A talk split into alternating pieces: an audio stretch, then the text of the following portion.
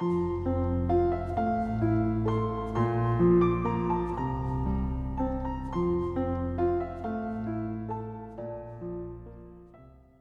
位听友，大家好，我是明哲。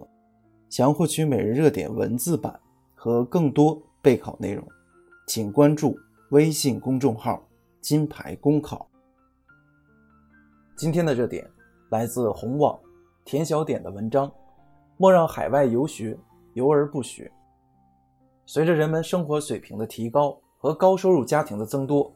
许多家长越来越看重海外教育资源。在长长短短的各个假期里，家长们不再只局限于清一色的给孩子报各种兴趣班、补习班，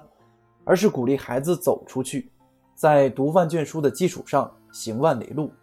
由此催生了出境游学热潮。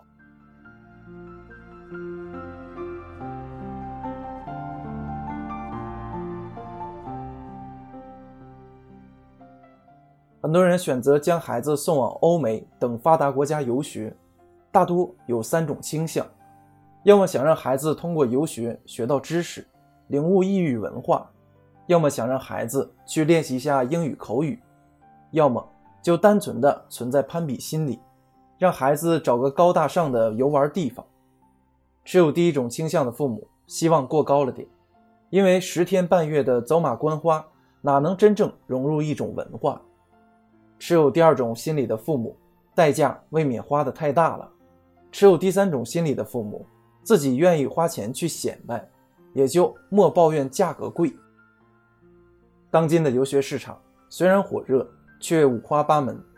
没有行业规范，大多过分注重盈利，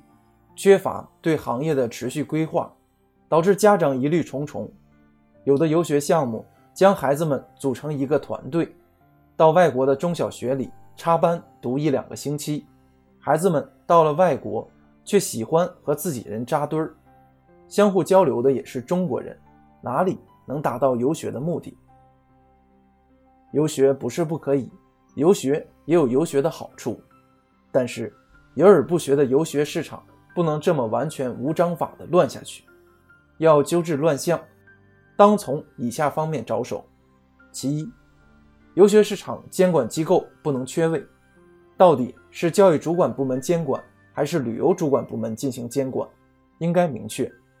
有的游学机构打着旅游的擦边球，一旦出了问题便很麻烦。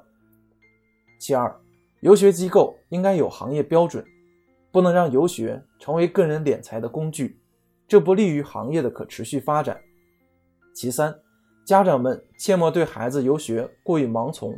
应该根据孩子的实际情况和意愿，选择是否参加游学活动。